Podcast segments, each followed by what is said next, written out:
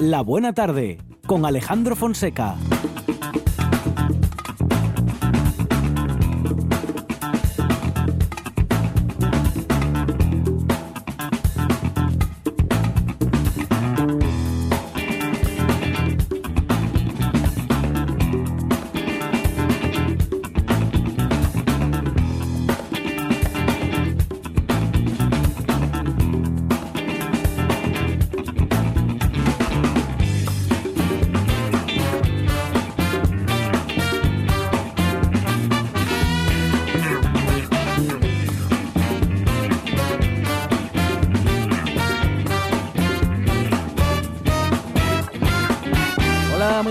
Son las 4 y 8 minutos de la tarde y esta es la radio del Principado de Asturias.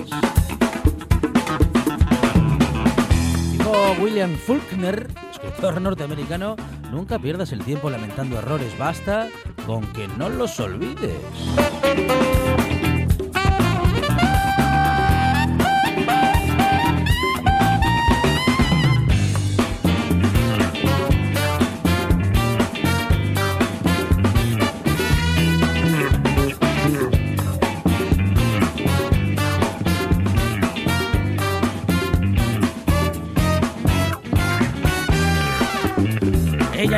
Lamenta los errores y no se olvida de nada en la producción Sandra González.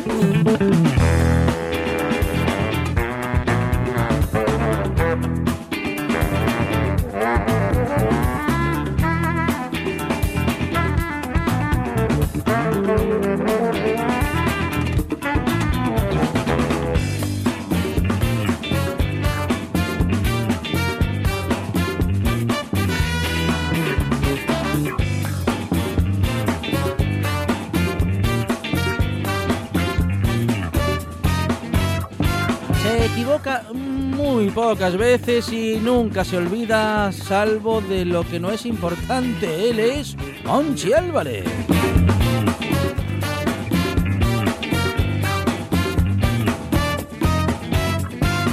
Los errores que pueda cometer quedan subsanados con sus aciertos musicales en la puesta en el aire. Juan Saiz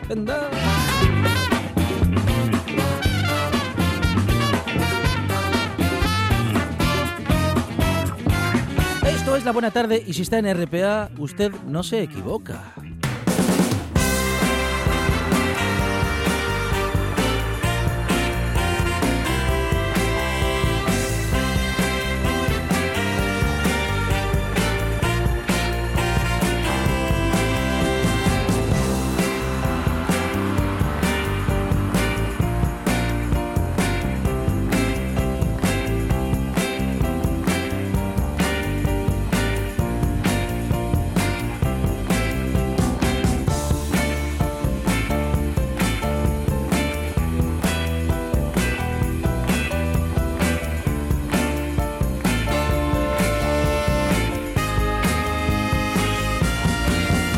Buena tarde en la que vamos a empezar, como siempre, como cada martes, hablando con nuestras tertulianas y tertulianos. Los más jóvenes están preparados para pensar en voz alta en la buena tarde.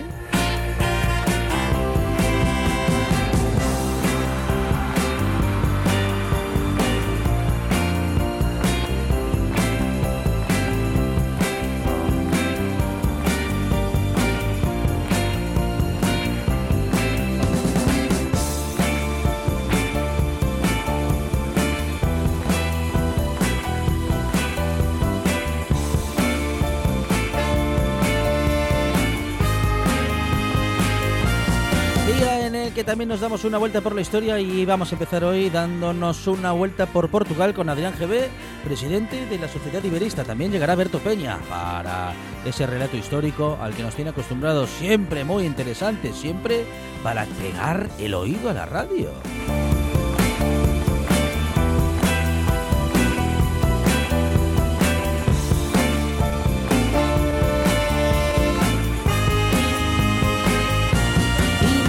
Historia en este caso del año Jacobeo con un punto de vista especial con Carlos María de Luis. También llegará Mario Bango con las últimas noticias desde Europa y tendremos avance de estrenos en TPA y también estaremos con Carlos Oboa recordando que va a suceder hoy en el Oído Cocina a partir de las 11 de la noche. También estará Ana Matos con nosotros, autora de la biografía canalla de Emilia Pardo Bazán y con ella vamos a hablar justamente de la historia del Pazo de Meiras con el punto de vista claro de la familia y de la experiencia de Emilia Pardo Bazán en ese inmueble y hablaremos también de literatura y deporte con Rafa Testón y Quique López de deportes, también con Eloy Santa Marta y con entrenadores que nos eh, quieren venir a contar que es muy importante como lo hace y lo va a hacer Paco Fernández, lo importante que es para los niños y niñas poder seguir haciendo deporte.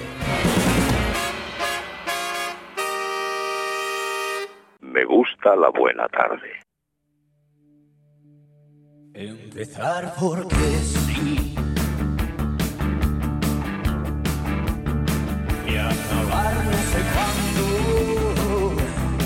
El azul me da cielo y el iris los cambios. Los astros no están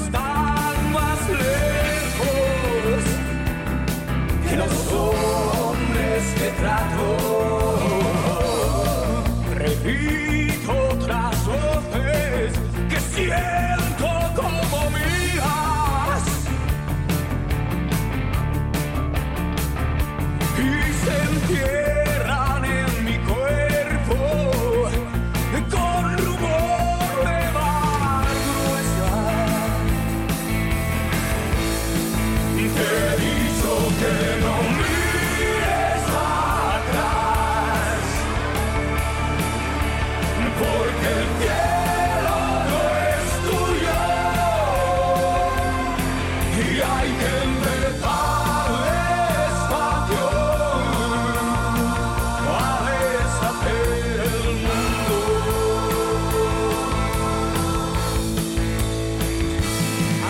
estamos con Monchi Álvarez y con eh, Enrique Bumburi en estos primeros minutos de programa, Monchi Álvarez.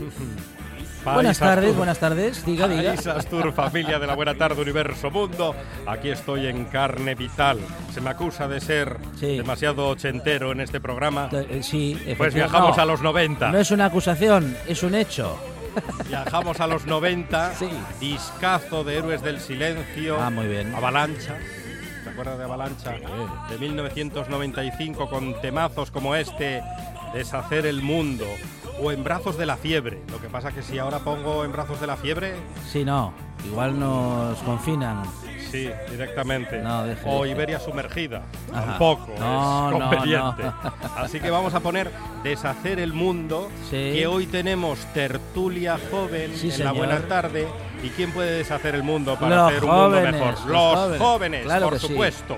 ¿Cuántos y buenos mensajes nos daba esta canción? Te he dicho que no mires atrás, porque el cielo no es tuyo y hay que empezar despacio a deshacer el mundo. a deshacer el mundo.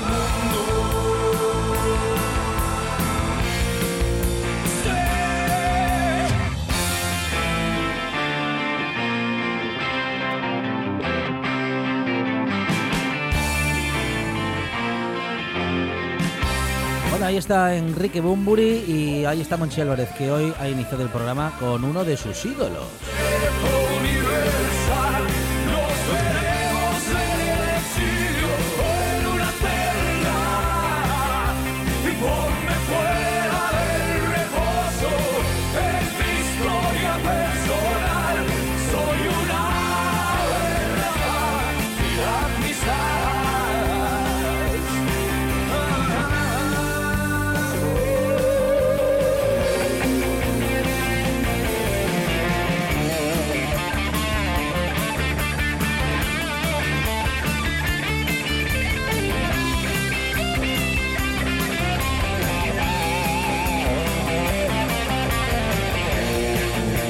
Ahora que la Fundación Pfizer y FAD han eh, presentado una investigación sobre cómo la pandemia y el confinamiento han afectado al bienestar y a las expectativas de futuro de los y las jóvenes. Vamos a comentar este asunto con la directora de la Fundación de Ayuda contra la Dro- Drogadicción, Eulalia Alemania. Eula- Eulalia, ¿qué tal? Buenas tardes. Hola, buenas tardes.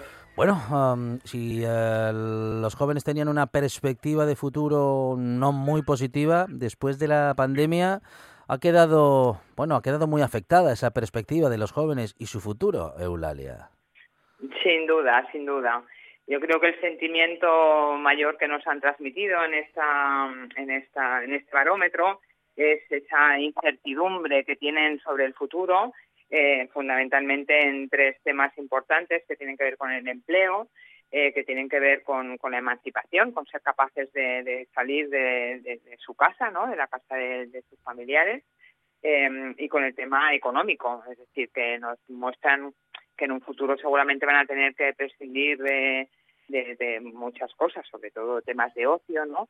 Pero también hay un tanto por ciento, que es un 30 por ciento, que nos dice que a lo mejor tendrán que prescindir de cosas básicas como, como temas de alimentación, ¿no? O sea que son muy realistas eh, con respecto a lo que está pasando. Mm.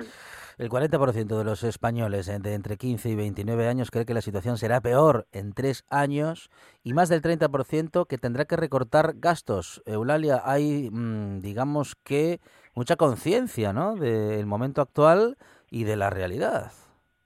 Sí, yo creo que lo que comento son muy realistas, eh, saben lo que hay entre manos, saben lo que es una pandemia sanitaria y cómo les va a afectar, ¿no? Este, lo que nos cuentan tiene muchos claros y muchos oscuros, ¿no? Eh, porque, bueno, ellos también, eh, dentro de esa incertidumbre, nos, nos hablan de, de, certezas también, ¿no? ¿Y dónde están esas certezas de la juventud española? Pues están en, en lo que llamamos la triada relacional, ¿no? Que son, pues, la pareja, esa es una certeza, la familia y los amigos, ¿no? Yo creo que ahí les ha hecho descubrir también cosas buenas acerca de su familia y de, y de sus amigos, ¿no? De esa nueva manera de relacionarse y, y esas son sus, sus certezas, ¿no?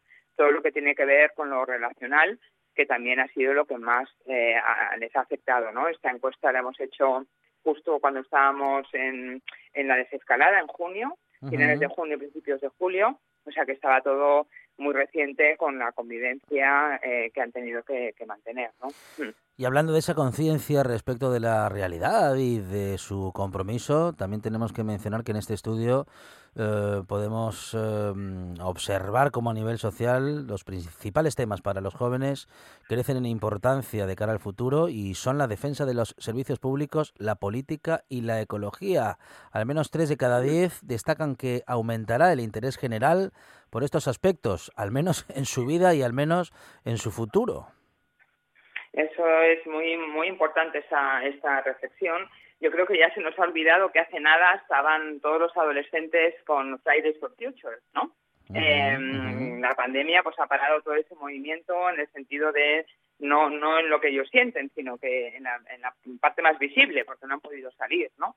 Pero pero ese compromiso con lo social creo que es un, un dato muy esperanzador toda esa defensa de, lo, de los servicios públicos como la educación y la sanidad que se han mostrado eh, fundamentales en una crisis pandémica como la que acabamos de con, en la que estamos inmersos vamos uh -huh, no hemos, uh -huh, no hemos uh -huh. acabado ni mucho menos eh, todo lo que tiene que ver con la política no eh, los, los jóvenes que siempre se les dice que no están interesados en según qué temas, claro, claro. aquí claramente muestran ese interés por, por todo lo político que ven que es la clave uh -huh. para, para hacer unas, unas eh, políticas pues, que, pues, pues que, les, que les ayuden ¿no? a, a salir de esta crisis que se prevé o en la que estamos inmersos, ¿no?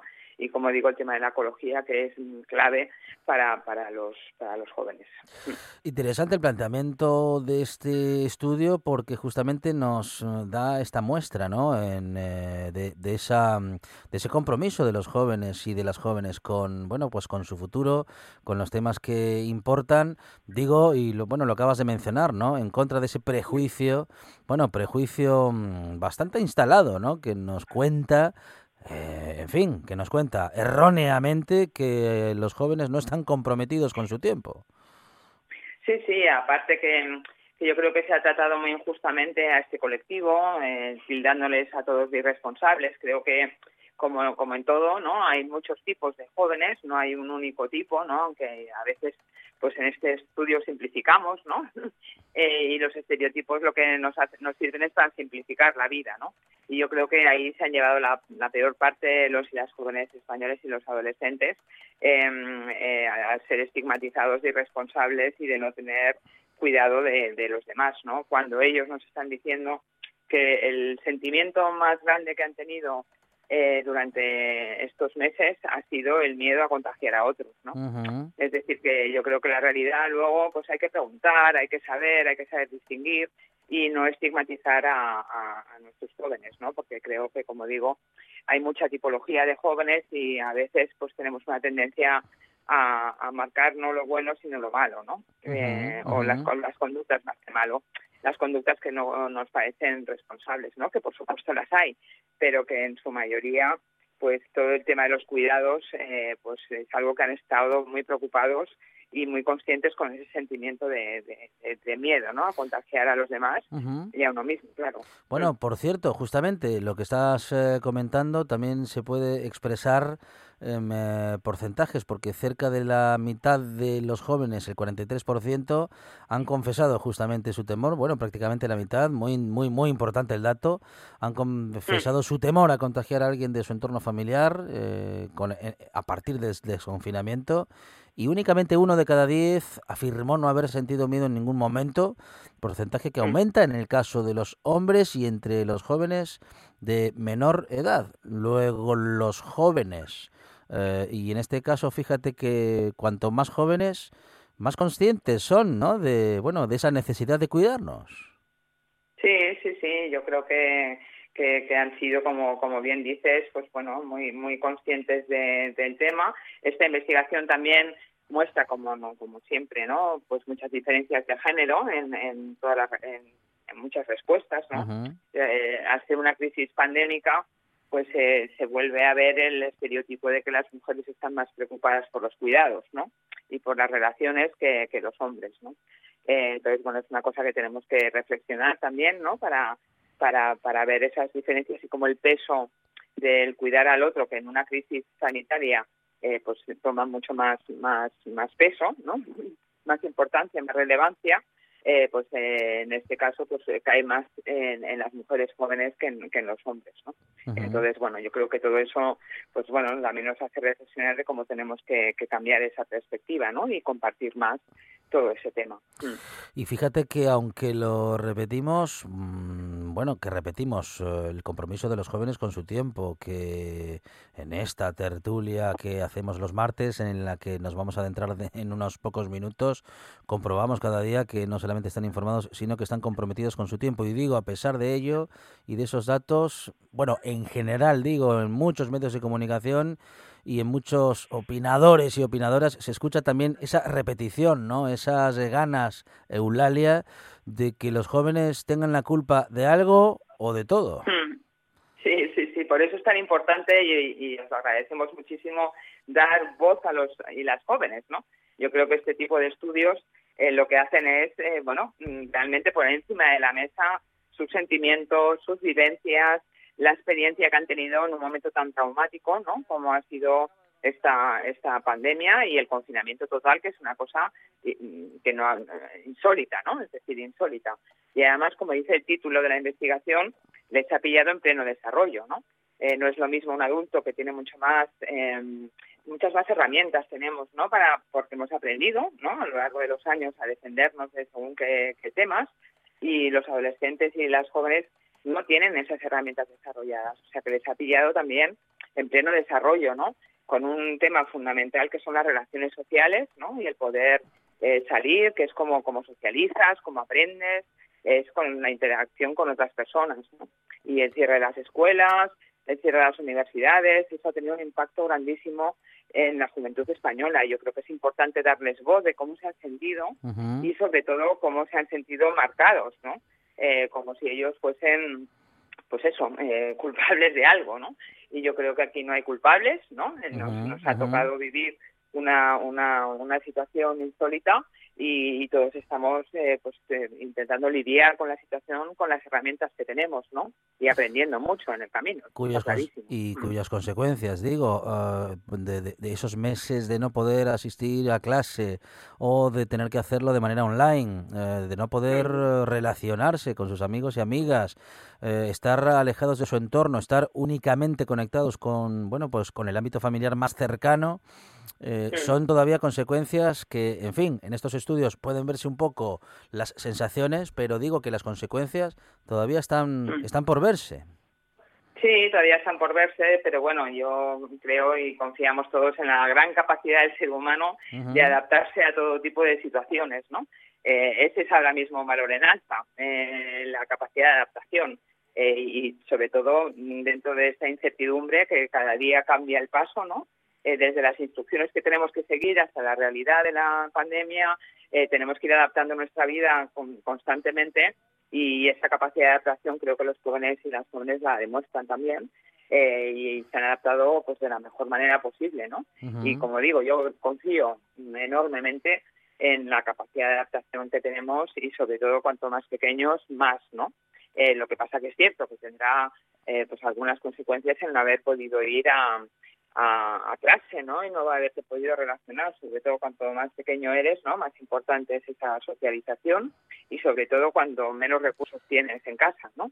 Eh, ahí la diferencia de las, del estatus socioeconómico también influye mucho, porque no es lo mismo eh, pues el espacio en donde estudias o, los recursos que tienes o, la supervisión que puedas tener, ¿no? Entonces, bueno, pues todo esto, eh, pues la escuela es un, es un igualador, ¿no? De, de todas las capas sociales y el estar pues este tiempo sin haberla podido acudir pues pues tendrá consecuencias. Pero insisto en ser optimista no y confiar en esta en esta capacidad de adaptación que tenemos. Eulalia Alemani, directora técnica de FAD, Fundación de Ayuda contra la Drogadicción, que ha presentado junto a Pfizer una investigación sobre cómo la pandemia y el confinamiento han afectado al bienestar y a las expectativas de futuro de los y las jóvenes en nuestro país. Eulalia, muchísimas gracias y un saludo desde la buena tarde. Gracias a vosotros.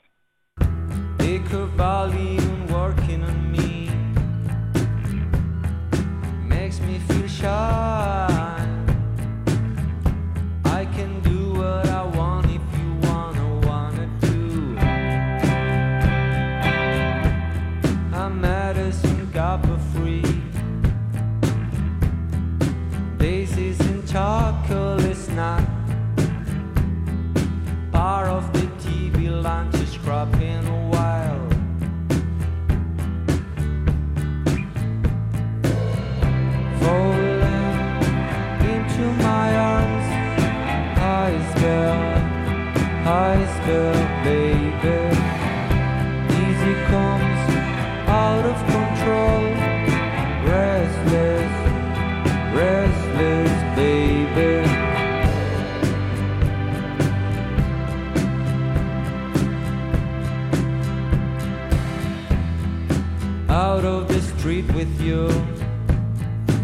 Bueno, y como decíamos y anunciábamos en estos eh, minutos, tenemos a nuestros, iba a decir que nuestros, hoy son nuestras tertulianas, eh, preparadas para pensar en voz alta. Claro, son jóvenes y también tienen algo que decir, mucho que decir. Lucía Lobato, ¿qué tal? Buenas tardes.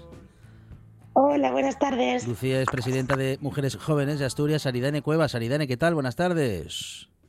Hola, buenas tardes. Presidenta del Consejo de la Mocedad de Sisión y en nuestros estudios Miriam Blanco. Miriam, ¿qué tal? Bienvenida. Hola, buenas. Bueno, es integrante Miriam de la Liga de la Diversidad y están las tres ya preparadas, bueno, para, para confirmar, Lucía, Aridane, Miriam, lo que dice el estudio, ¿no? Lo que pasa que parece que nos lo tiene que venir a decir un estudio y gente que, bueno, pues que se dedica a esto de saber qué le pasa a los jóvenes. Lucía los jóvenes están preocupados por su tiempo y además son conscientes de lo que pasa y de las consecuencias de, bueno, de toda esta situación. Sí, sí, sí, claro. Por supuesto, los jóvenes estamos viendo, como decía, no sé si en el programa de la semana pasada o en el anterior, cómo nos están robando un poquito de, nuestro tiempo joven, ¿no? Nos estamos perdiendo pues eh, pienso en los jóvenes que hicieron 18 años, pues como eh, todo ese periodo de final de segundo de bachiller, la graduación, los exámenes de la PAU, pues les fue totalmente modificada. Entonces, bueno, somos conscientes de que las cosas han cambiado y de que esto pues tendrá repercusiones para nosotros en un futuro, lógicamente. Lucía, acabas de nombrar momentos que no se recuperan, es decir, no se puede esperar al año que viene para el viaje de fin de curso, por decir un momento feliz, pero bueno, no será el único, o en todo caso seguro que no fue lo único que, que, que os habéis perdido los jóvenes.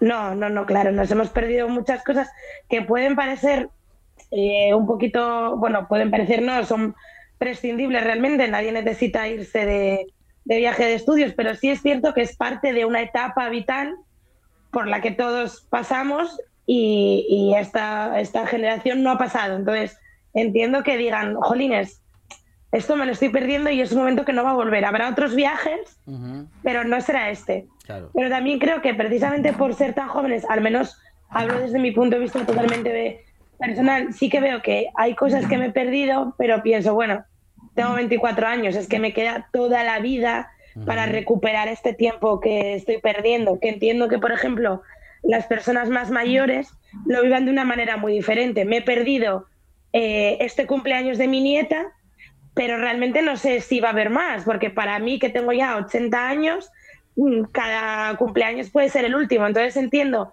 que todos vivimos esa pérdida de momentos, pero que nosotros tenemos la suerte de saber que vamos a poder disfrutar de otros. Bueno, Aridane, eh, Lucía muy consciente y con mucha empatía, ¿no? Pensando también en las personas mayores, podríamos decir prácticamente en esa parte opuesta de la sociedad, no por oposición, en fin, general, pero sí por posición vital.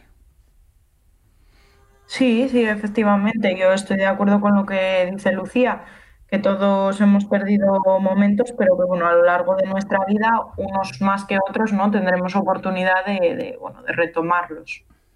Eh, Miriam, eh, ¿cómo, lo ves? ¿Cómo ves este, este momento?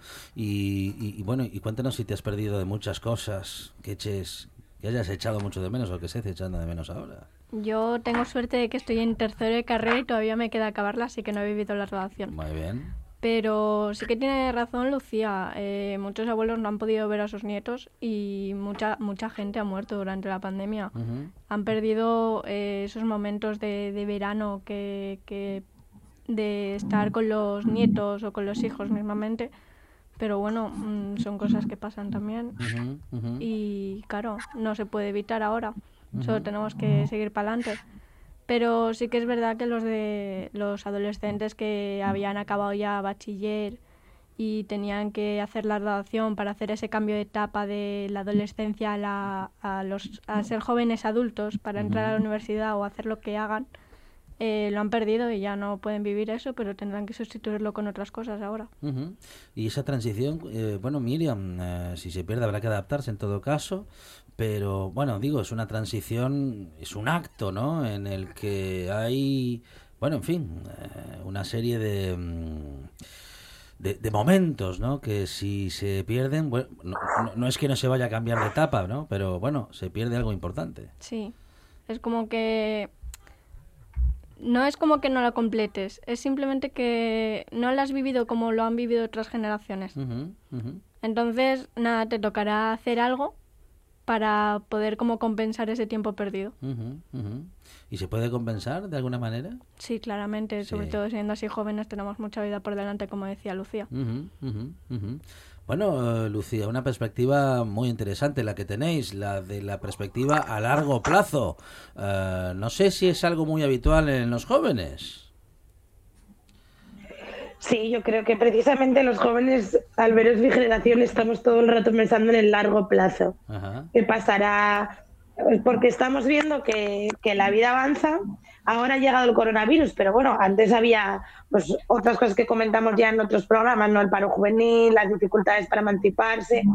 Entonces yo, a mí me pasa, yo estoy todo el rato pensando, vale, ahora eh, estoy bien, pero ¿y dentro de tres años? ¿Voy a seguir sin encontrar trabajo? ¿Voy a seguir en casa de mis padres? Yo por lo menos pienso muchísimo en, en el futuro, en que estoy viendo que ya entré en la vida adulta, pero mm, todavía me queda por avanzar mucho y que no veo ese avance y entonces pienso mucho en cuándo llegará. Aridane, ¿tú también piensas a medio y largo plazo? ¿Tienes esa perspectiva pensando a muchos años vista? Eh, sí, bueno, yo en, en, mi caso por el tema de, de, los estudios, ¿no? que yo creo que es algo que sigue afectando a, a todos los jóvenes, un poco también por lo que comenta Lucía de, la crisis juvenil previa al apocalipsis, ¿no? Antes del COVID ya teníamos un montón de problemas como eran el paro, la emancipación y demás, y, creo que en ese sentido, pues que la juventud eh, intenta buscar mm, sus propias soluciones a, medio y largo plazo y, también muchas veces a corto, ¿no? Aceptando trabajos que son muy precarios simplemente pues para, pues para cubrir sus necesidades de este mes. De modo que mientras se piensa a largo plazo hay cosas que resolver aquí y ahora. Claro, efectivamente. Yo pienso que eh, si, si, hacemos una división del tiempo que tenemos y una gestión del mismo, pues vamos a, ver eh, que en la vida de todo el mundo hay cosas que son urgentes, digamos, y cosas que, bueno, que no pasa nada si esperan un poco, ¿no? Entonces, bueno, eh, pues a lo mejor a mí a largo plazo me interesa, pues no sé, opositar y tener un, un puesto fijo y demás, pero mientras tanto, pues tengo que comer este mes, a lo cual tendré que resolver primero esa necesidad antes que, que, mi futuro, digamos. Y ante una perspectiva, bueno, vamos a decir que tan desfavorable, ¿no? Como la que parece que en general tienen los jóvenes y Miriam, em, bueno, el momento actual también nos invita, ¿no? A que sea difícil pensar que lo del trabajo se vaya a resolver, lo del trabajo y sobre todo lo del empleo juvenil se vaya, se vaya a resolver en, eh, en poco tiempo, pero aún así, claro, os seguís formando, lógicamente, y menos mal, para, en fin, para que esas posibilidades sean más amplias. Es difícil, es difícil mm, encontrar la voluntad y el convencimiento para seguir adelante, para seguirse formando a pesar, bueno, en fin, de, ese, de este contexto. Yo, eh, a ver, ya antes había problemas de paro, pero es que ahora lo veo como más difícil por el hecho de mm, cómo voy a poner yo en mi currículum que he estudiado durante la cuarentena. Como que no he aprendido nada. Entonces, ¿qué mm. empresa mm. O, qué, o qué sitio me va a querer eh, si no he aprendido durante una etapa de mi vida? Entonces es como, no, no me veo capaz de poner el currículum. Estudié durante el 2020. Mm, mm, mm. Lucía, ¿tú habías pensado en algo de esto? ¿Es posible que algo de esto suceda? ¿Que sea mejor no poner en el currículum algunos pues datos que... coincidan así con esto? Sí. Pues la verdad que no me lo había planteado porque como yo ya no estoy estudiando, pues no lo había pensado, pero y además los niños a los que yo les estoy dando clase ahora están en cursos bajos de, de la ESO, entonces bueno, como que tampoco pasa nada porque te hayas perdido un trimestre de primero de la ESO. Pero claro, sí es verdad que el que esté estudiando una carrera universitaria pues va a tener realmente unos déficits en comparación con el que la estudió eh, previo a la pandemia, con su presencialidad y, y todo eso. No lo había pensado, la verdad, muy interesante. Aridane, eh, parece que nos, eh, bueno, estamos reconociendo de facto que no ir a la universidad o que no ir al instituto no es lo mismo que ir respecto de lo que es la, mm, en fin, la capacidad de aprendizaje o todo lo que se puede aprender. Bueno, yo aquí tengo sentimientos contradictorios un poco. Ajá.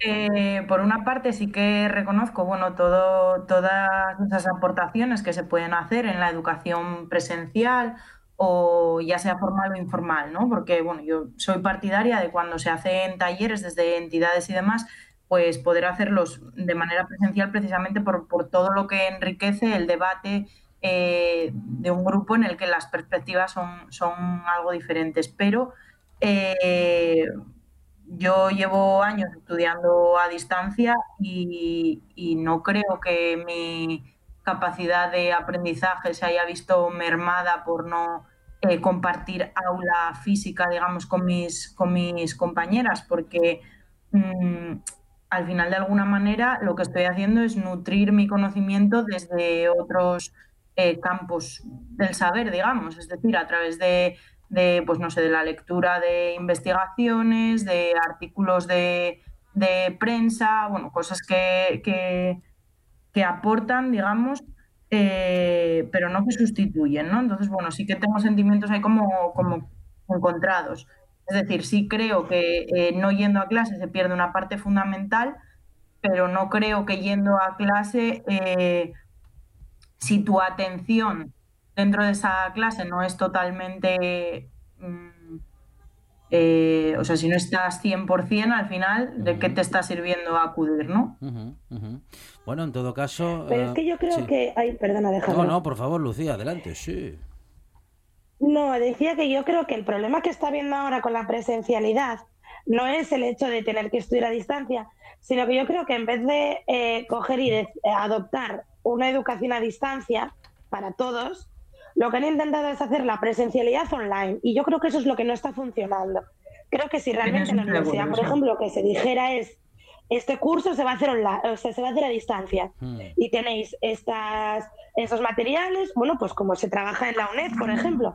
Pero no se ha hecho así. Yo, uno de los niños a los que le doy clase, lo que tiene son clases en directo online. En plan, una cámara enfocando al encerado. Entonces es como que no tienes ni lo bueno que tiene la educación a distancia, que es eh, tener a tu disposición un montón de materiales para que tú te lo trabajes en tu casa, pero tampoco tienes lo que es la presencialidad, porque al final tienes una pizarra que se ve borroso, con una señal que se entrecorta. Entonces creo que el problema es ese, que han intentado hacerlo online, pero sin tener en cuenta que entonces hay que modificar cosas. No me puedes dar una clase al uso si no estamos dando clase al uso. Yo creo que ahí es donde está el, el fallo.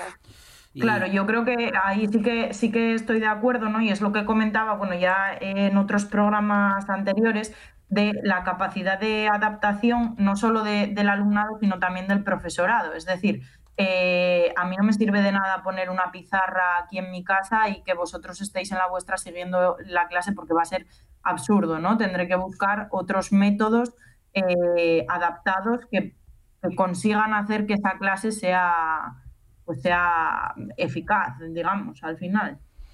De modo que hay una, bueno, una necesidad de adaptación, ¿no? Es decir, Miriam, mm, eh, la clase presencial convertida en online, así sin más, eh, no es eficiente. No, porque es que además cuando damos las clases online es como, mm, yo no vivo sola en mi casa. Yo tengo personas que tienen que hacer sus cosas en casa y, y son distracciones. Y, y no me puedo concentrar del todo en la clase. Además, eh, durante el primer semestre, bueno, durante el segundo semestre del año pasado no recibimos ninguna, ningún tipo de clase. Nos subieron los materiales en el último momento y es como que no nos daba tiempo ni a preparar los exámenes ni a hacer los trabajos. Que además ahora están mandando como más trabajos para compensar esas horas que no vamos a clase. Entonces es como un poco eh, lío, que es que la mayoría de los profesores son mayores, entonces es como que no se adaptan, siguen a la vieja usanza y no han cambiado el, el sistema de educación. Eh, una bueno una formación que también se necesita no para la formación a distancia. Digo Lucía Miriam eh, Aridane lo de la educación a distancia también se aprende Sí, claro. O sea, yo quiero decir, yo no le quiero echar la culpa al profesorado porque estoy de acuerdo con Miriam que si yo ahora mismo fuera profesora de universidad mm, me pillarían totalmente con el culo al aire si tengo que empezar a, hacer todo esto porque no tengo ni idea. Entonces entiendo que para ellos tampoco es sencillo, pero la verdad es que al final, como siempre, las, los que salen más perjudicados son los alumnos y es lo que decíamos. Es cierto que se ha intentado adaptar, pero yo creo que ya se está viendo que se está adaptando a un formato que no funciona. Me estoy acordando ahora de una socia de, de Mujoas que estudia Marina y tiene, tenía antes y sigue teniendo ahora dos clases seguidas de la misma asignatura, lo cual hacen tres clases, de la, o sea, tres horas de la asignatura. Antes iba a clase y tenía su descanso, salía, charlaba. Ahora tiene que estar tres horas en su casa delante de una pantalla del ordenador viendo al profesor hablar. Y entonces dice, es que eso es imposible, o sea, no hay quien lo aguante, yo no me entero de nada, desconecto. Entonces sí que eh, valoro la iniciativa del profesor de decir, eh, me voy a montar una pizarra online y voy a dar estas tres horas mirando una pantalla, pero mm, también entiendo que no es suficiente y que así es cuando se dan los déficits, porque de esas tres horas de clase que yo antes hubiera podido aprovechar, ahora he aprovechado una hora y tres cuartos. Entonces estoy perdiendo material. Ah, bueno, una adaptación necesaria, una adaptación Aridane que, mm, en fin, que, que si se mantiene así, eh, en fin, no estamos haciendo, no estamos eh, concretando. Eh, no, de hecho, mira, no sé con quién hablaba el otro día, ¿no? De, la adaptación, digamos, de, del profesorado a las nuevas tecnologías, ¿no? Cuando yo estaba en la ESO, que bueno, mm, fue más o menos cuando reinaba Carolo, pero ya existían los USBs, ojo, mm. teníamos una asignatura en la que guardábamos toda la información de, de, trabajos que nos enseñaban un poco cómo utilizar el Word, el, Excel y todas estas cosas, y guardábamos, teníamos que guardar los trabajos en, disquets. Eh, claro, los disquets eh, eran algo que ya mi ordenador no tenía, a lo cual yo solo podía hacer los trabajos en clase, porque luego no, podía, no tenía cómo guardarlo para dárselo, entregárselo al profesor, que era realmente lo que te evaluaba, ¿no? Entonces, en ese sentido, sí que, bueno, creo que, con la llegada del confinamiento, eh, algunos, no todos, eh, se pusieron un poco más las pilas y, se adaptaron, digamos, a nuevos formatos como, como el Canva, el Genially o mm, otra serie de, recursos y de herramientas que al final facilitan de alguna manera el, estudio de, del alumnado pero, pero claro, hay otra gente que, bueno, pues por edad o porque no les apetece o lo que sea, pues eh, lo fueron dejando y como decía Miriam, ¿no? Lo mandan todo tarde, mal y nunca, eh, a lo cual tú te tienes que dar el atracón, digamos, de estudiar cuando se podía haber hecho de, otra manera. Entonces, bueno, a mí me parece que estamos viviendo una situación eh, bueno, algo totalmente nuevo que va a requerir que todas y todos nos adaptemos a, esta, a, esto y que aprendamos a hacer un buen uso de las nuevas tecnologías para poder eh, bueno, mejorar el rendimiento académico por una parte y, el profesional por otra. De modo que no ha funcionado, en, eh, al menos en tu, caso, Miriam, el año pasado, eh, no ha funcionado la, em, en fin, la formación online.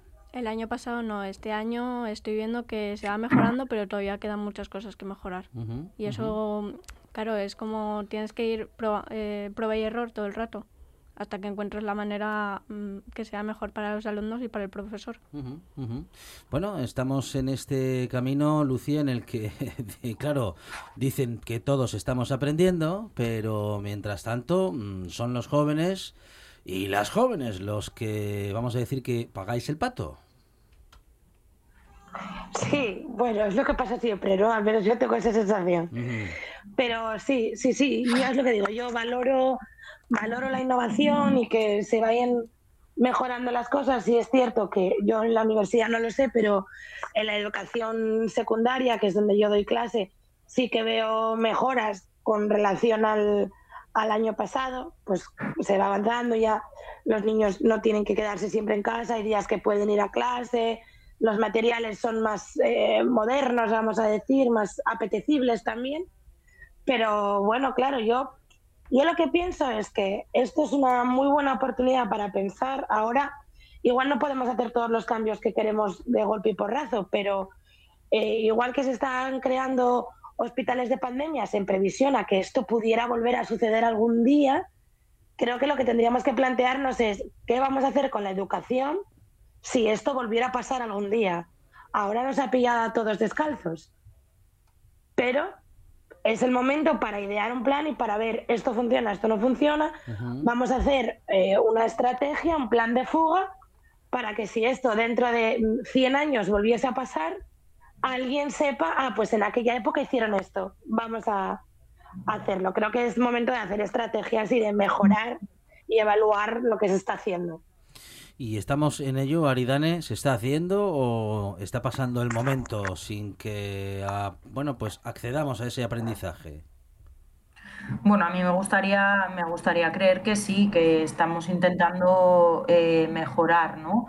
Eh, estamos un poco, como decía, no sé si lo decía Lucía o Miriam antes, en, una época de ensayo y error, con esto de la semipresencialidad en muchos casos, ¿no? Que, eh, bueno, ¿qué pasa con esos chavales que están en casa, a qué dedican sus mañanas? ¿Las dedican realmente a estudiar cuando no están en el aula? Eh, pero bueno, es algo, es un proceso más por el que tenemos que pasar y que tendremos que, aprender de él, bueno, pues por si por si vuelven a venir maldadas. Bueno, y en estos últimos días eh, también descubríamos eh, estudios en los que mm, descubrimos que el estrés durante la adolescencia aumenta la ansiedad en la edad adulta. Eh, ahora, Miriam, a la vez pensamos que la adolescencia es una etapa muy estresante. Eh, de, por, sí. Sí, es muy complicada. Eh, como que se viven demasiadas cosas en, un, en muy poco tiempo. Y además, con todo esto del COVID, yo creo que el estrés en los jóvenes aumentó bastante. Porque eso de... Yo estoy viendo a muchos que no salen de casa, o sea, se pasan todo el día en la habitación haciendo eh, cosas de, clase, estudiando o ya haciendo trabajos. Pero es que mm, lo máximo que puedes sacar es si tienes al perro y porque lo tienes que sacar, porque si no, no salías. Eh, la adolescencia eh, como etapa estresante y también el estrés como, en fin, algo que puede empeorar o dificultar el aprendizaje cuando dejamos de ser adolescentes, Lucía. Pues sí, estoy totalmente de acuerdo, porque Tú fíjate, en la adolescencia es un momento, como tú dices, estresante de por sí porque son todo cambios. Cambios y avanzar hacia lo desconocido.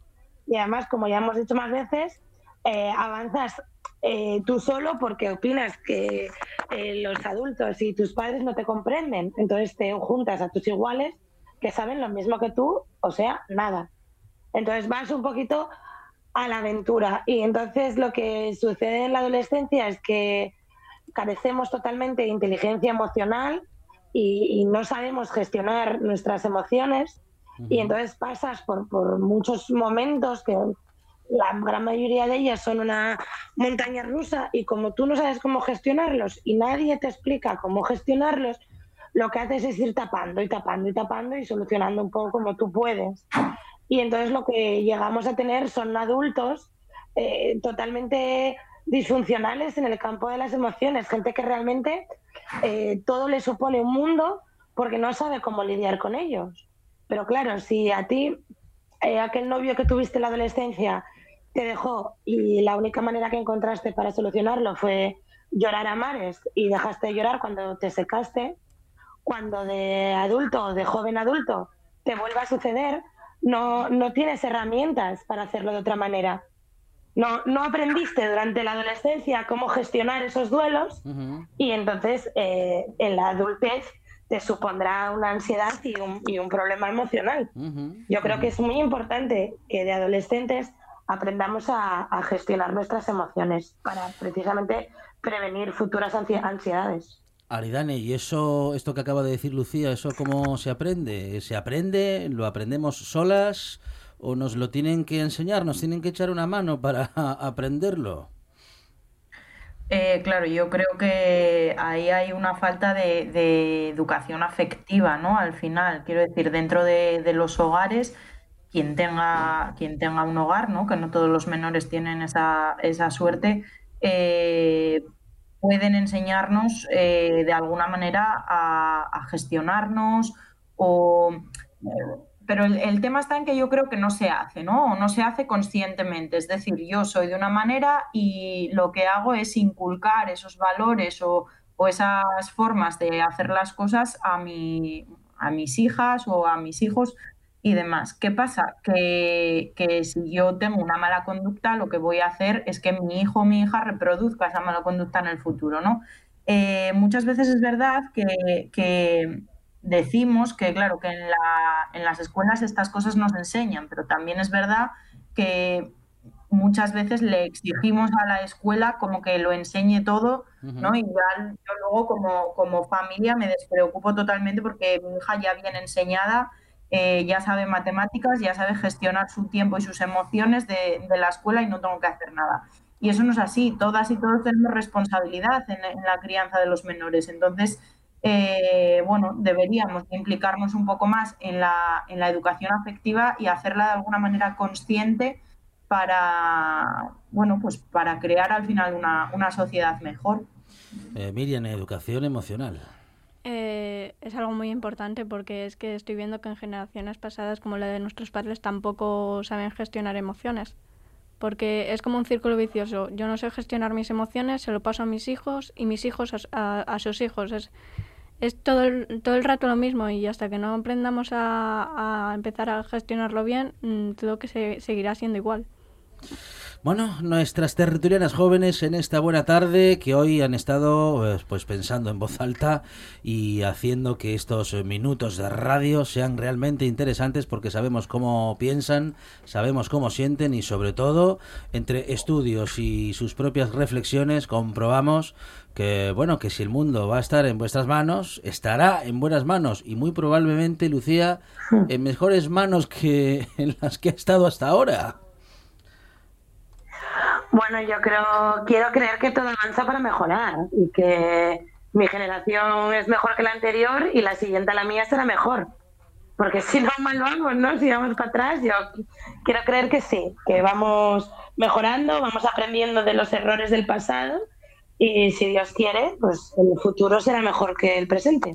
Aridane, uh, evolucionamos, avanzamos hacia, bueno, no sé si un mundo mejor, pero un país mejor. Eh, pues yo quiero, quiero creer también que sí, ¿no? Eh, sí que es verdad que hay cosas que seguimos repitiendo desde, desde, bueno, desde tiempos inmemoriales, ¿no? Como son, por ejemplo, el tema de, criminalizar un poco a la juventud por todas las cosas que hacen, que no es algo eh, para nada nuevo ni de mi generación ni de la de mi familia, ¿no? Sino que es algo que ya, pues, se hablaba, no sé, en, en los restos grabados en cerámica que hay en Babilonia, en con Sócrates, o sea, esto lleva miles de años implantado, entonces, bueno, intentaremos dejar un legado mejor. Miriam, evolucionaremos tanto que vosotros os convertiréis en la generación, vosotros digo, os convertiréis en la generación que no critique a los jóvenes. Bueno, depende, porque sigue habiendo, sigue habiendo gente que sigue criticándolos, aunque sean jóvenes. Los jóvenes critican aún así a sí mismos. Ajá. Pero sí, o sea, yo creo que mm, primero queremos ser como nuestros padres y después queremos ser mejores que ellos. Tenemos que ellos primero nos enseñan y después nosotros les enseñamos en valores sociales y climáticos. Muy bien. Bueno, pues eh, que el mundo nos encuentre siendo mejores y que las próximas generaciones no culpen a los jóvenes de todo. Lucía Lobato, Aridane Cuevas, eh, Miriam Blanco. Muchísimas gracias, Miriam. Gracias. Gracias. Lucía, hasta la próxima. Gracias. Muchas gracias a ti. Aridane, hasta Adiós. pronto. Gracias.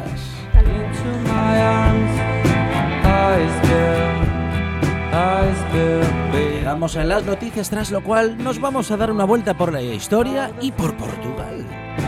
Restless, restless, baby.